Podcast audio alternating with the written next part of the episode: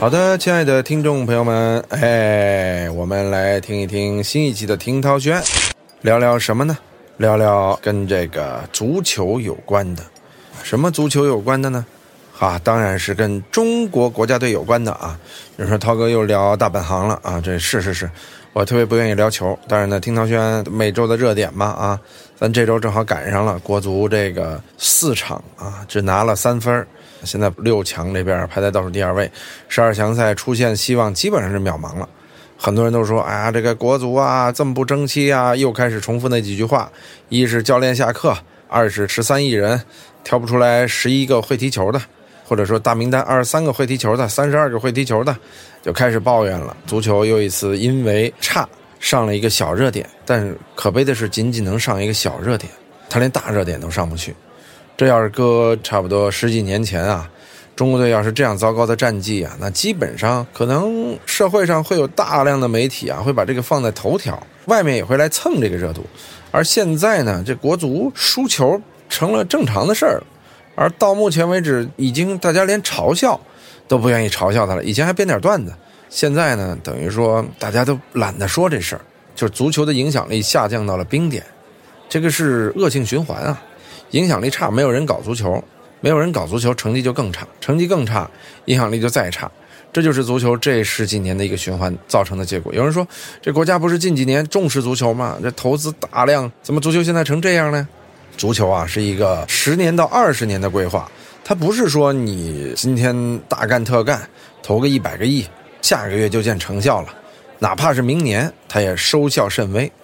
但你如果等二十年，把钱用在正道上了。这最后啊，足球肯定会变好。现在足球怎么回事呢？怎么就这么差了呢？讲一个简单的故事啊，就是大概在零六年的时候，我去参加一个论坛，当时呢，中国著名的足球评论员，也是国安俱乐部的总经理张璐老师啊，在这个论坛里边呢，说出了一个惊人的数字：中国当时的足球人口啊，而且这个足球人口是放宽了去算的。什么叫放宽了去算呢？就你每周从事一到两次足球的训练及运动。即可算作足球人口，不是球迷啊，也不是观众啊，足球人口就是踢球的人，也不是说那些大腹便便的到球场上去玩的啊，他得在一定的年龄段里边，每周从事两到三次，当时就把这个已经降到两次足球训练或者比赛的人，这个人呢，当时在中国不足六千人，零六年啊，也就是说查的是十到二十这个年龄段的人。不足六千人，你想一六年的时候正好是二十到三十，也就是说二六年吧，这些人是三十到四十嘛，对吧？那我们算一下，一六年到现在的这批人，那应该就是零六年的足球人口，你到现在已经变成了这样的一个数字，啊，当然我们说的当时的足球人口还包括中超啊，包括职业联赛的这些人，其实他还应该再减去个一千多人或者两千多人，这所以说当时的中国的足球储备。也就三千多，你这三千多人，你到现在当打之年的时候，你能比得上日本那样的几十万人一年的足球人口吗？你账就能算得出来，人家是这个万里挑一，咱们是百里挑一，那你挑出来的人输日本零比一，我觉得这打的已经是超水平发挥了，啊，当然有人说这这是超水平发挥吗？我觉得是超水平发挥，而且如果没有这几个规划球员。那打日本，他可不简简单单是零比一呀。那打越南，他不可能最后逆转啊。那打沙特，那你从这个规划圈的表现来说，那后果不堪设想啊，对吧？规划原本被认为是咱们冲出亚洲的希望，现在看啊，结果就变成了遮羞布。聊这个话题呢，也是因为咱们国足二比三不敌沙特嘛。这场失利，其实大家都觉着，哎，这个打沙特，小组排名第一的球队，那肯定败是要败的。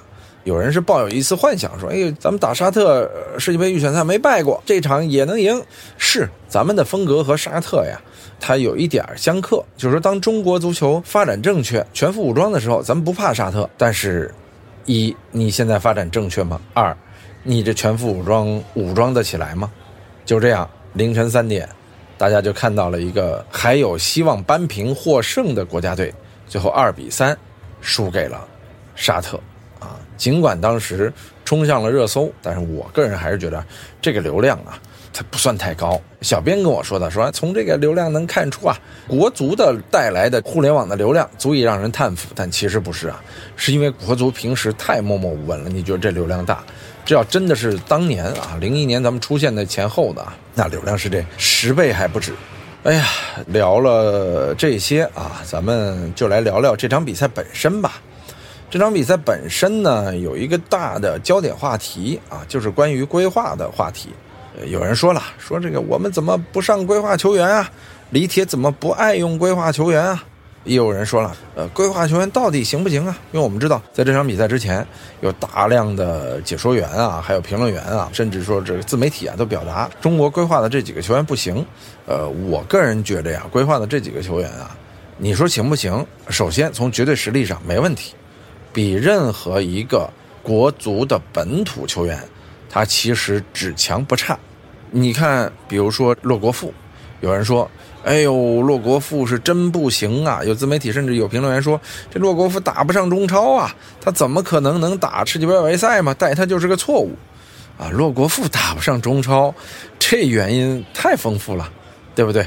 这咱就不细说了，对吧？细说他有个人的，有俱乐部的，有外面环境的，甚至还有一点就是，您觉着他打不了中超，打不了国家队，为什么还要规划他呢？这是不是就有问题啊？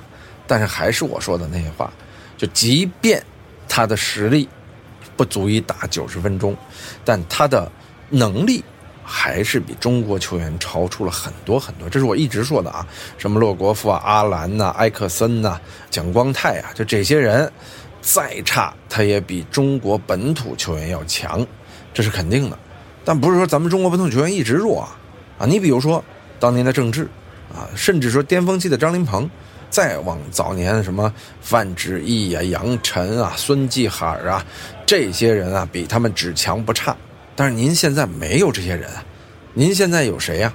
现在场上的这些球员，只有吴磊一个人，留洋，而且比起当年杨晨、留洋，吴磊这个留洋，他可就相对差一些了，对吧？所以说，从这个比较来说，蒋光太啊、艾克森啊这些人仍然是目前国足这个阵容中最强的球员，这是毋庸置疑的。所以，一切在赛前质疑这些球员的呢，我个人是觉得都带有自我的一种目的。有人说李铁是带有自我的目的吗？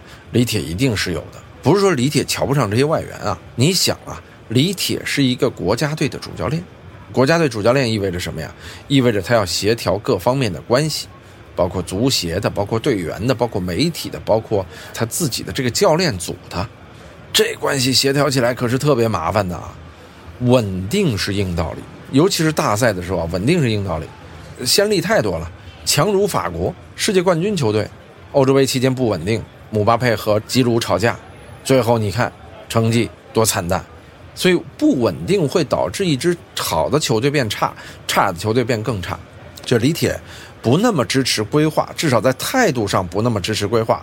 首先是要求一个稳定。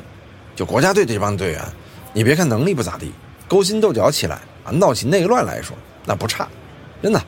这个就是为什么中国人有的时候不适合做足球，明争暗斗，一个中国人是英雄，十一个中国人是狗熊，就不会协作。为什么我说我有的时候特别支持足球教育呢？因为足球教育教会所有中国人能协作，啊，有人说那这场上十一个球员不能协作呀？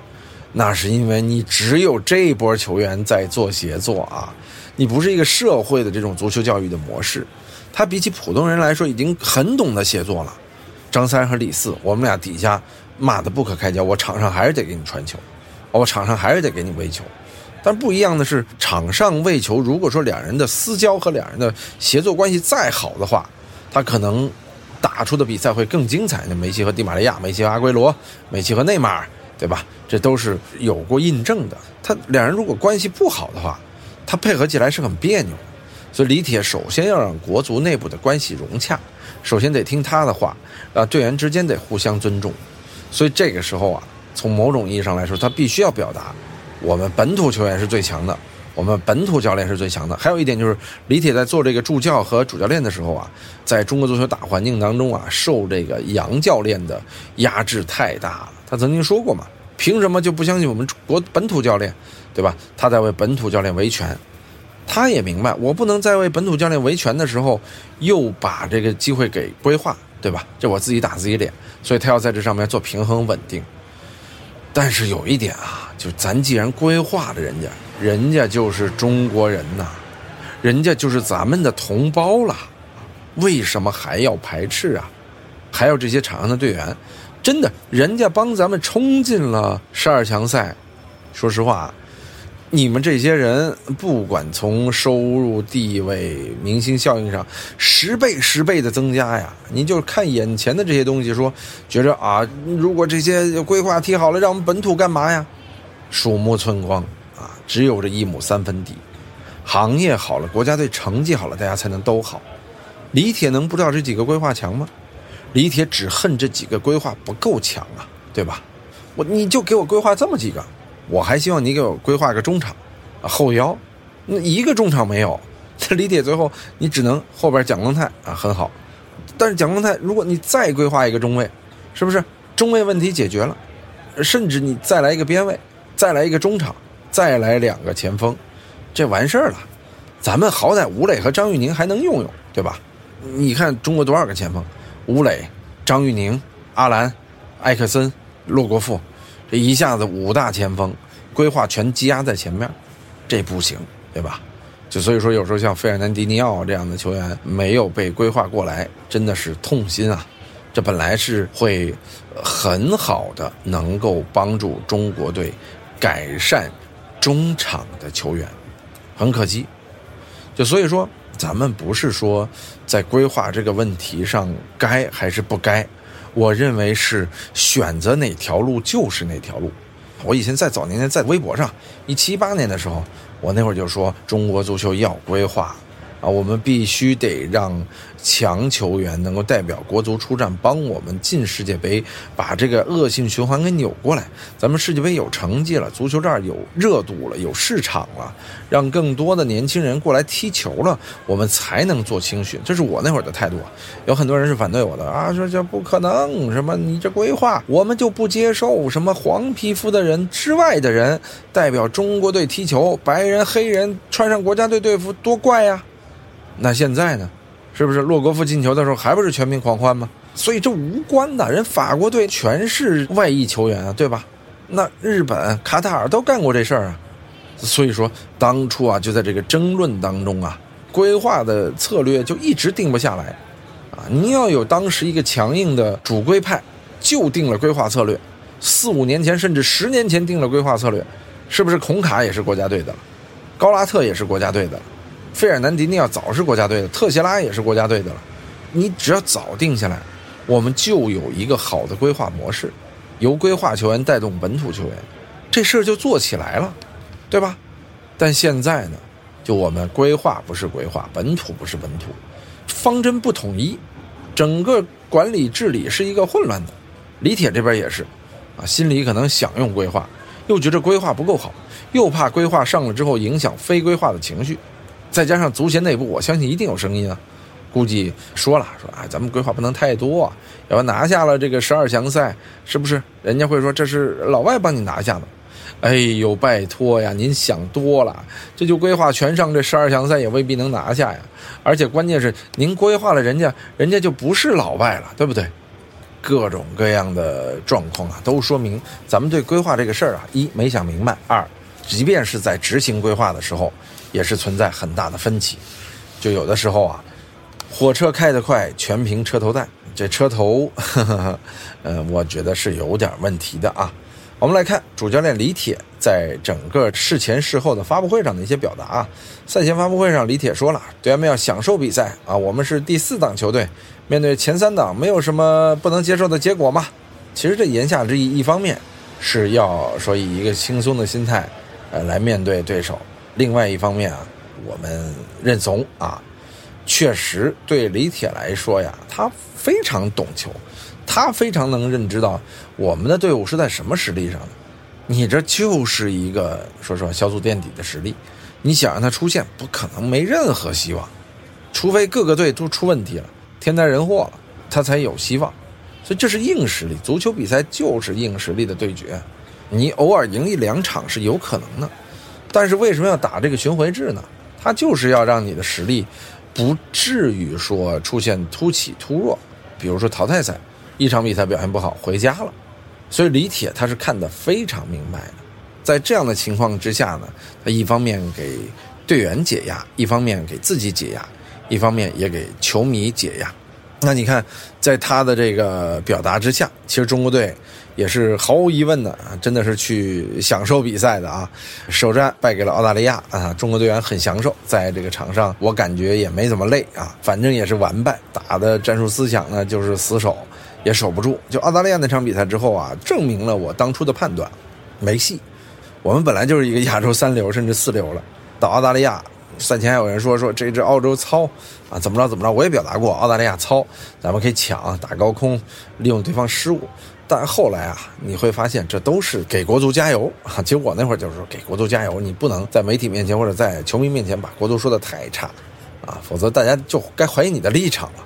但实话实说，这支国足，他能进十二强赛，它本身就是个奇迹，哈哈，超水平发挥了。他到了十二强赛之后啊。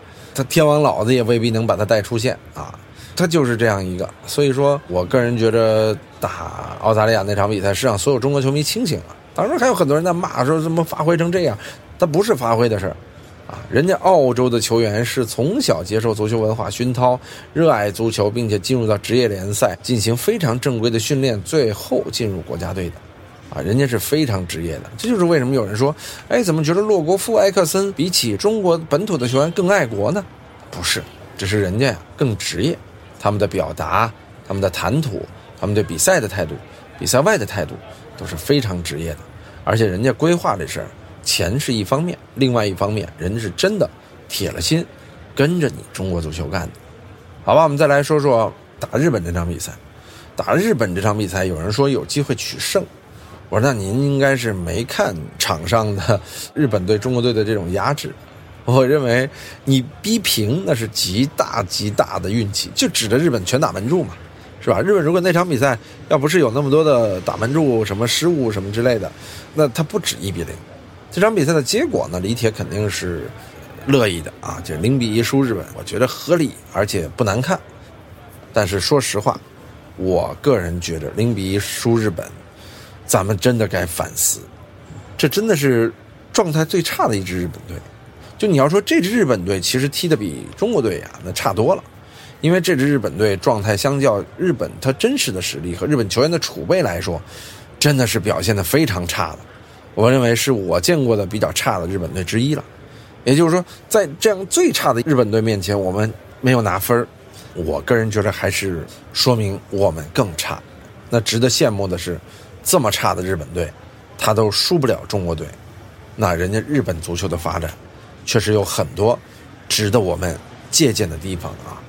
日本足球，这是我一直推崇的。咱们经常说什么啊，学西班牙、学巴西、学德国，我说甭学那么多了，好好的学咱们邻居日本啊，因为日本的这个足球发展本来就比中国要晚。他是在九十年代初的时候，职业化先走了一步，好像早中国一年成立了这联盟。随后你看他的策略方针，啊，包括日本中小学生对足球的这种迅速推广和热爱，这是非常值得咱们国家去借鉴的。但是没有人能够虚下心来学这样一个我们瞧不起的小国家。其实人家也不小啊。就很多人都是觉得，哎呀，这我们要学学世界冠军，可是您不想想啊，中国足球较世界冠军差距多远啊？可是当年起步的时候，我们可是比日本足球强的呀。日本这样的足球水准都能发展到今天这种程度，打比利时打到最后那时刻，那咱们有什么理由不去按照人家的好的规律来发展自己呢？到这个时候，我们瞧不起人家。唉，所以说又是一声叹息啊！还是我说的，别学其他的，好好学学邻居啊！邻居咋样，咱们咋样啊？人家你可以说白种人、黑种人，他有自己踢球的方式，那我们黄种人呢？那黄种人踢球的方式，日本、韩国摸索出来了呀。尤其是东亚的黄种人，咱们就是虚心求教，洋为中用，对不对？当然，东洋也可为中用。好，我们再说越南。啊，说到越南啊，想起了当年范志毅在中国队一比五输泰国的时候，表达了这样一个观点啊。人家卡马乔说了，我带的什么队啊？世界冠军球队。那小高带的挺好的，下去什么下去？你你你现在都什么人？什么赵鹏什么都当中卫，啊，他能踢吗？他踢不了啊。今天输泰国，明天输越南，后天输缅甸，中国足球脸都不要了。这是当年范志毅的一段表达啊，这我就不用情景再现了，我就给学一下。他一语成谶说要输越南，后来每次中国足球遇到越南的时候啊，都会被翻出这段话来，啊，因为中国足球历史最差了。那打越南这场比赛，说实话，我认为中国足球本是该输的。因为越南足球的表现，我感觉是强于中国足球的，从控球率啊和场面的表现来说都不错。但中国队呢，确实最后时刻表现出了自己的这个气势和这个取胜的决心。而这场比赛，我们真是看到了特别好的东西啊！就实力相当的两支队，我们能够取而胜之，这是非常值得我们去思考的。但是呢，也值得我们深思。就是越南啊，以前照孙继海说，跟李铁啊，就是俩人聊着天儿啊，也不用多想，上场就把对方轻松赢了，是这样的一个水准。但现在啊，我们赢越南怎么就那么困难呢？一方面是我们的水准下降太多了，另外一方面啊，是越南本身，它非常注重足球发展的规律，那么少量的人口的一个国家，由于尊重了足球发展的规律，现在达到了这样的水准。这其实应该给中国足球带来的不是什么对手，而是决心呐！就人家都能发展成这样，只要你遵从足球规律，那没问题啊，是吧？你会更好啊！哎，可惜明摆的好事放在那儿，咱们就是不学。那打沙特这场比赛，回到现在，说实话，是我们综合足球发展实力的一次大溃败。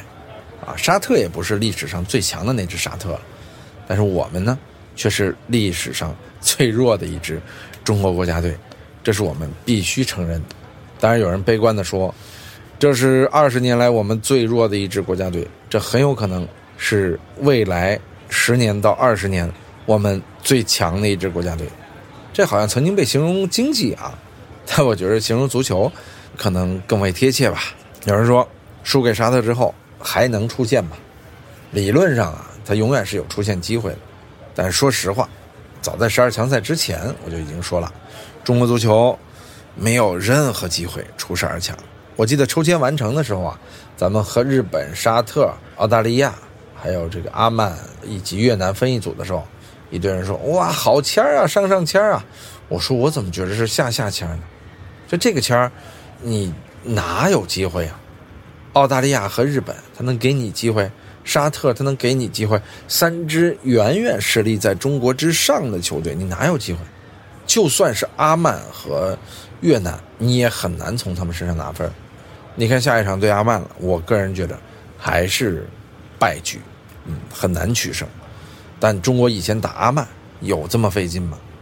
哎呀，这比赛输了之后啊，有人就说李铁该下课。但是说实话，我觉得这事儿跟李铁无关。李铁真的已经带的非常好，巧妇难为无米之炊啊。还有人说李铁上规划是他指挥的失误，让规划不能上场。我想说呀，李铁不上规划这件事本身可能是有点问题，但之前我们分析了，考虑到大环境，考虑到他决定的背景，这个决定可能谁在这个位置上都会做。不是他造成的，所以我个人也觉得呢，李铁他也不是说在大家嘴里那么差，或者说他下课了又有谁能来带呢？高洪波行吗？高洪波人队伍里以前还有郑智、巅峰期的冯潇霆啊、张琳芃这些人，高洪波还有这些人可用呢。李铁呢，这中后场一看这都什么呀，没法用啊，对吧？啊，所以在这种情况下，你对李铁能苛求啥呢？我个人认为，铁哥已经带的非常之好了，没有什么问题。有人说，那中国足球怎么才能冲出亚洲，走向世界呢？我说，哎，就咱们好好申请一届世界杯啊，好好主办，这不是开玩笑啊，这是我认为十年内最大的机会。你后边不可能，就像大家说的，咱们现在什么 U 十、U 十四、U 十六、U 十八，每一级别的队伍都踢不过人家，连越南和泰国都很难踢过。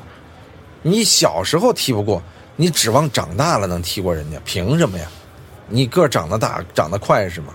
这不可能。竞技体育是是一代人一代人的事情，它不是说几个人的事情，不是说突然出来个刘翔，突然出来个李娜，啊，能解决问题的这样的一个事情，它是需要几万人、几十万人从事足球运动，按照正确的规律，最后被选拔出十一到二十三个这样的精英球员的这样的一项运动。所以它跟所谓的我们用政策抓、用钱抓，它没有直接的关系。你抓到位了，我们才能发展起来。还有一点啊，足球永远是前人种树、后人乘凉的运动，因为它是一个十到二十年的周期。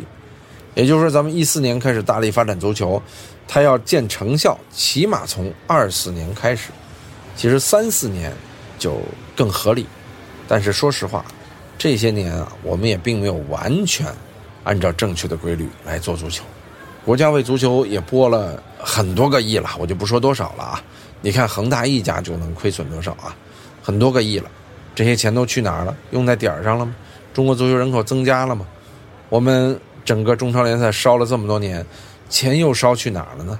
苏宁夺了中超冠军，直接俱乐部都没了，企业这块就扔了。这么荒诞的故事，如果持续还在中国足坛发生的话，好不了。如果说想抱希望的话，咱们就索性把自己的孩子送去踢球，把自己的这个未来的工作、创业，甚至有钱的人，你投向足球青训，啊，甚至说我们集体去呼吁中国教育对于体育进行一个大改革，体教完全结合。这都是有利于未来，不光中国足球，还有中国老百姓身体素质的一件大事儿。我们只有扎扎实实的从这小的东西做起，让后代们啊，每天不被什么网游啊、综艺啊、互联网啊、手游啊等各种东西所包裹，我们才能有可能迎来了一个德智体美劳全面发展的青少年优异的一波球员，甚至一波。孩子们，这说起来很简单，执行起来是非常难的。中国足球现状归根结底，我认为还是教育的问题，就是体育教育啊。体育，体育本来体育就是教育，我们没有体育教育，我们只有原本的举国体制，举国体制来做乒乓球，来做体操，来做跳水，这种单人运动，一旦走向市场化，我们市场又没有相应的管理机制。最后就会成为了假球黑赵飞，没有职业队这样的。有人说那么多职业队呢？不职业。哈，哎呀，说中国足球说到最后啊，大家可能还是会有所不理解我说的很多内容啊。但总的来说，我觉得不要去怪国足这个十一个人，啊，他们能力就是这样的。要怪就怪我们整个社会在抛弃足球这项运动，好吧？尽管国足是顶流，但是还是希望日常足球大家能够去参与。啊，去支持，不要以为你跟他无关，有时候你占的一片地，可能就是同学们的操场，你做的每一件事儿，可能都是对中国足球发展的一种破坏。减少这些事儿，未来足球会更好，中国会更好。期待国家队冲进世界杯的一天。本期听涛轩聊到这里啊，浅尝辄止，好吧？感谢您收听今天的听涛轩，下期再见。